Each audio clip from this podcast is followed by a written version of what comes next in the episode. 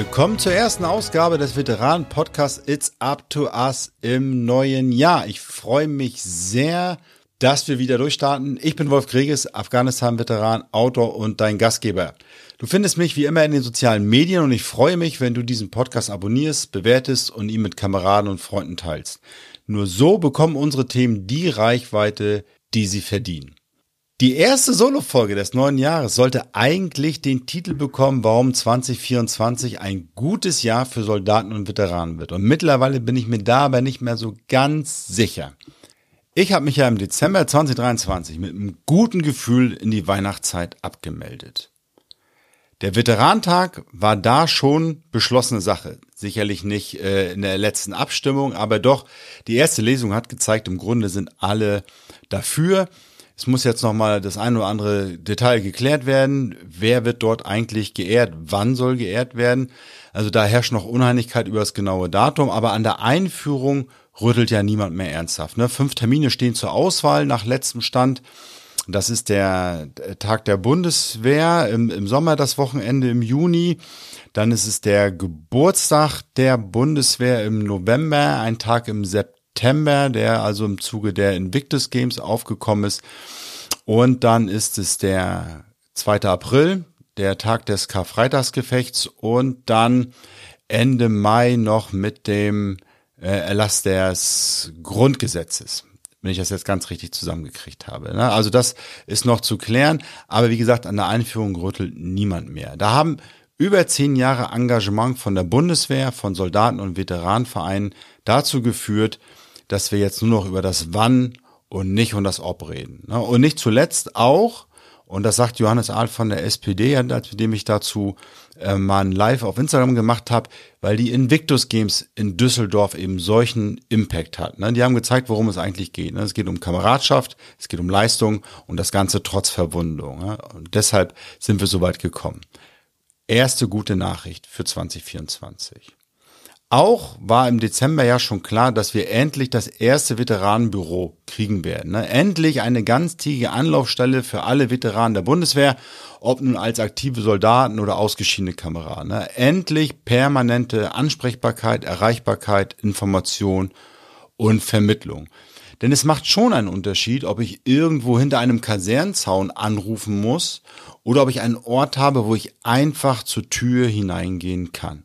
Und den haben wir jetzt. Klar, es ist nur ein Veteranenbüro und es ist in Berlin, aber es ist da. Es ist in der Nähe des Hauptbahnhofs, in der John Monet Straße. Ähm, und es ist ein Pilotprojekt. Es wird sich jetzt zeigen, wie groß der Bedarf tatsächlich ist, wie es genutzt wird, ne, welche Themen dort aufschlagen. Und dann müssen wir sehen, wie sich das Ganze weiterentwickelt. Ich werde auf jeden Fall im Februar mal hinfahren und es mir anschauen. Bin ich sehr gespannt. Freue mich drauf. Das war für mich persönlich die zweite gute Nachricht zum Jahresbeginn. Und die dritte gute Nachricht gab es eigentlich schon am ja, 15. Dezember letzten Jahres, als das letzte deutsche Kontingent aus Mali sicher in Wunsdorf landete. Ja, und dieses Mal wurde es ja auch würdig empfangen. Da hat die Bundespolitik definitiv aus den Fehlern von 2021 gelernt. Wir erinnern uns, da kam das letzte deutsche Kontingent aus Afghanistan an. Es hat auch, ist auch in Wunsdorf gelandet und da war niemand da die Bilder vom leeren Flugfeld, das war traurig. Das war richtig traurig. Das war auch dann einer der Impulse, warum ich damals mit Pierre die Aktion 20 Jahre Afghanistan 20 Jahre Desinteresse gestartet habe. Das war ein verpasster historischer Moment, wie Bernhard Drescher damals sagte. Mit dem Ende des Einsatzes in Mali schließt sich ja nun im Wesentlichen und vorerst die Einsatzgeschichte der Bundeswehr, zumindest was die großen Einsätze angeht, die eine ganze Soldatengeneration geprägt hat. Ich rede hier vom Balkan in den 90er Jahren, ich rede vom Hindukusch in den 2000ern und Afrika bis jetzt Dezember. Klar, es werden bleiben einige Missionen überall auf der Welt, wie bisher, aber ich glaube, wenn ich mich nicht täusche, dürfte mittlerweile die Marine wieder die größten Kontingente stellen, vor allem durch ihren Einsatz im Mittelmeer.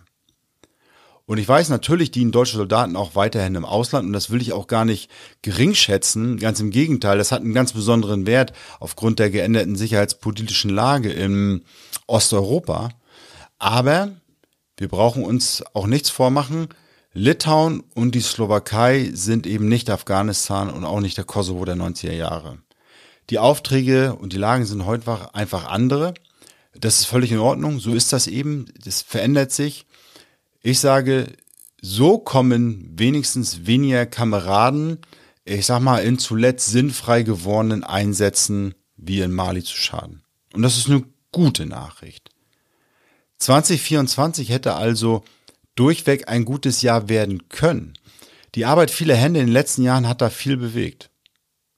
So. Und so komme ich aus der Weihnachtspause und ich mache nach der Weihnachtspause mein Handy an und ich scroll mal durch die verschiedenen Social Media Kanäle, um mich auf Stand zu bringen und zu gucken, was so passiert ist. Und ich denke mir, sag mal, was ist denn hier los?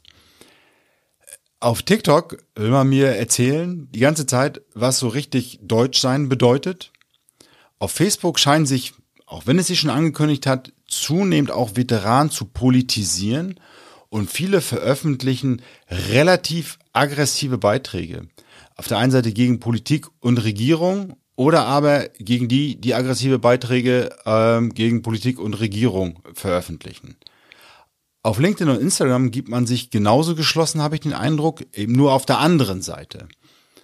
Und wie es aussieht, sucht auch niemand den Dialog. Und ich gucke jetzt hier nicht auf Gesamtgesellschaft und ich gucke nicht auf politische Parteien, ich gucke jetzt nur auf Soldaten und Veteranen. Ich habe den Eindruck, die Urteile sind da alle längst gefällt, die Fronten sind ziemlich stark. Und es scheint auch nur noch ein blankes Kräftemessen zu sein zwischen den einzelnen Parteien. Und das macht mir schon Sorgen.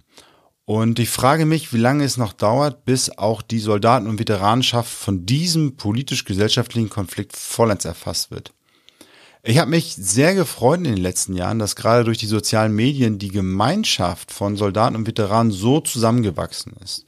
Und ich erinnere mich gut an, an viele Dialoge, die ich geführt habe ähm, und viele, die mich angeschrieben haben in den letzten Jahren, dass sie gesagt haben, oh, durch diesen Podcast bin ich erst darauf aufmerksam geworden oder die sozialen Medien haben mir erst gezeigt, dass ich gar nicht alleine bin, dass es da draußen viele andere wie mich gibt.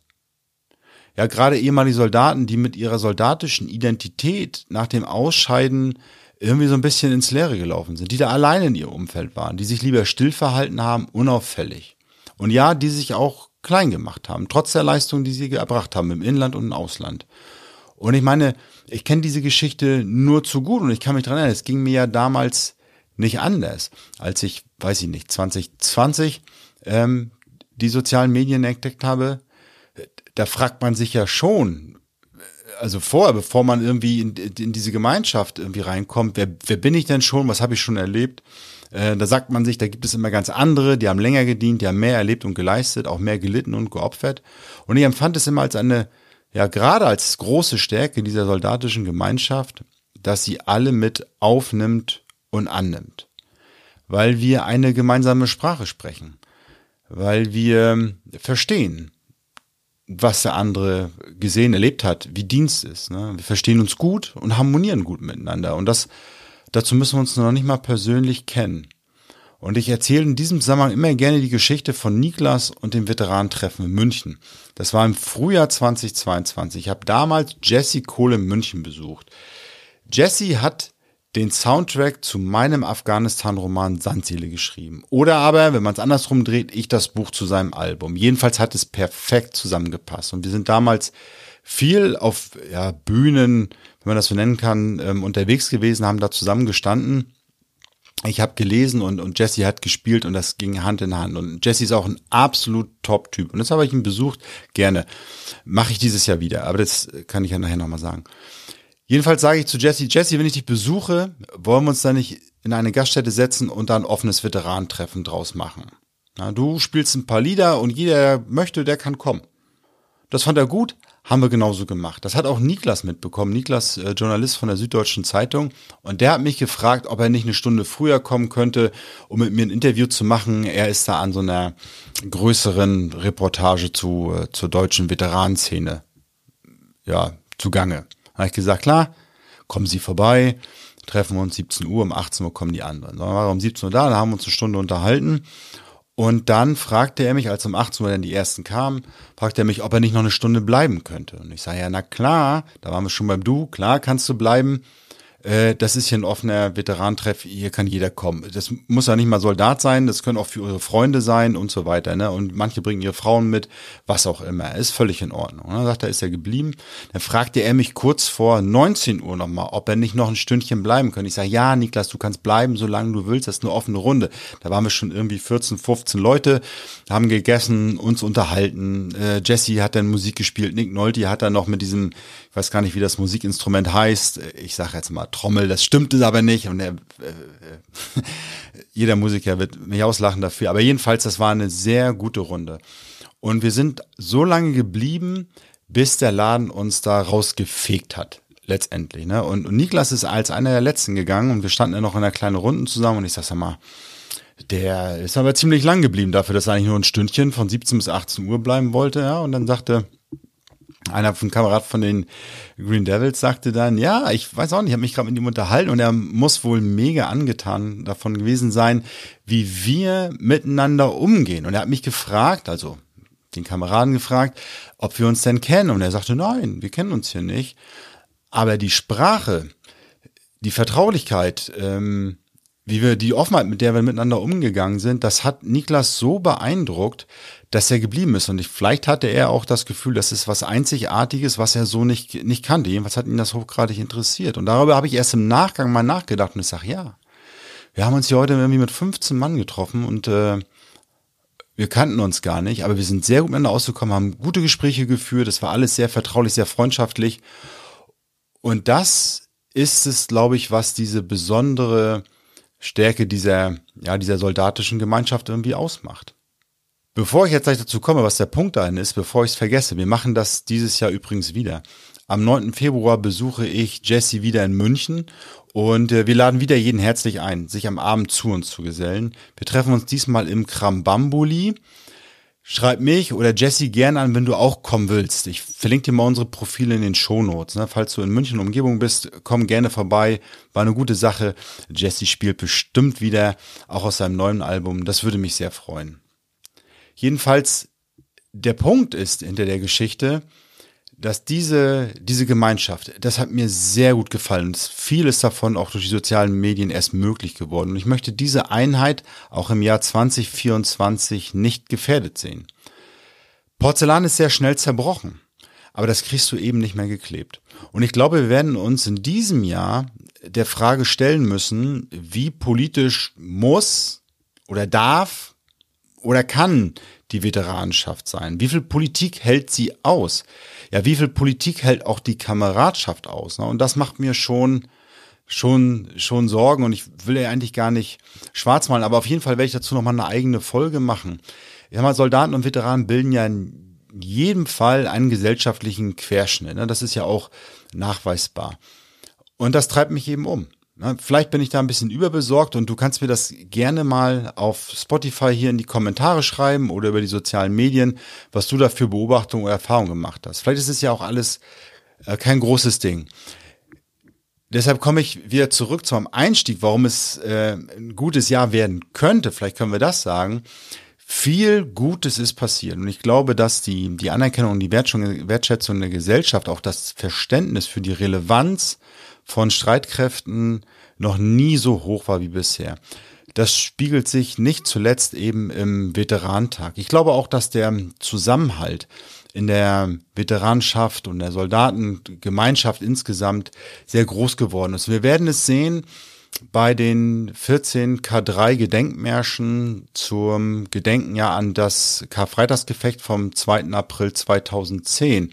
Auch da geht es jetzt schon wieder los, dass wir sagen können, okay, bestellt euch die, die, die Patches und ähm, dass wir Spenden sammeln. Letztes Jahr waren da 10.000 Menschen unterwegs in Deutschland, die 100.000 Euro Spendengelder zusammengetragen haben. auch das ein Zeichen dafür, dass es da eine große Anteilnahme gibt an den Auslandseinsätzen, an den Opfern und Leistungen, die erbracht wurden. Das ist gut. Und wir haben eine permanente, ja, von der Bundeswehr eingerichtete Stelle für Veteranen ja, wo jeder hingehen kann. Das sind die guten Nachrichten. Jetzt dürfen wir uns das nicht kaputt machen lassen. Oder vielleicht siehst du es auch ganz anders und wir müssen unbedingt stärker politischer werden.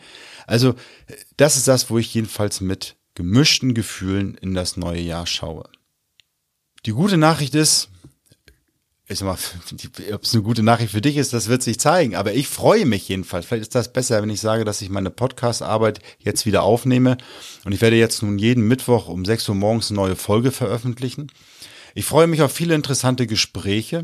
Nächste Woche dann als erstes mit Hagen Burgänger zum Dienst in der Reserve der Seedorfer Fallschirmjäger. Er ist dort in der Cobra Kompanie und es ist sehr interessant, was die Reserve dort eben auf die Beine stellt. Aber auch in den kommenden Monaten werden wir zu Themen reden, Verwundung, Trauma. Wir werden uns natürlich den 14K3 Gedenkmarsch nochmal nehmen. Wir werden reden über Nutzen des soldatischen Mindsets, auch im Zivilen. Wir werden reden zu Führungserfahrung in Einsatz und Gefecht. Das wird gut, das wird sehr gut und ich habe da mega Bock drauf. Als ich 2022 mit diesem Podcast angefangen habe, war ich außerhalb der institutionellen Podcasts der Bundeswehr der einzige Veteranen-Podcast in Deutschland. Deshalb habe ich damals angefangen. Damals hat man äh, nach Podcast gesucht und dann kam man immer irgendwie auf die Stichworte Bier, Bratwurst, Domina. Vielleicht, wenn du die erste Folge gehört hast, dann erinnerst du dich daran. Ich habe damals gesagt, das geht so nicht. Diese Lücke muss gefüllt werden und ich werde so lange Gespräche führen und Fragen stellen, bis ein besserer kommt und mich ablöst. Die Fragen sind mir noch nicht ausgegangen. Aber zum Glück bin ich nicht mehr alleine. Es sind auch ja, neue Podcasts an den Start gegangen, die ich euch gerne benennen möchte und auch wirklich empfehlen möchte, da reinzuhören. Also gerade von Kevin, dem Titel Lima Charlie laut und clear, führt er dort jede Woche Gespräche mit ähm, ja, Soldaten, mit Veteranen und ihren Freunden. Sehr empfehlenswert. Auch der Verein Veteranenkultur, in dem ich Mitglied bin, ist seit Dezember mit einem Podcast an den Start gegangen. Und auch hier werden außerordentlich interessante Gespräche geführt mit äh, verdienten Kameraden und Unterstützern der Truppe. Im weiteren Sinne ja, erstmal Kameraden über die Generation hinweg. Also wirklich von ähm, Dienst im Kalten Krieg, Dienst in der Generation Einsatz und Dienst heute. Auch den kann ich euch oder dir unbedingt empfehlen. Ich verlinke ihn dir auf jeden Fall in den Shownotes.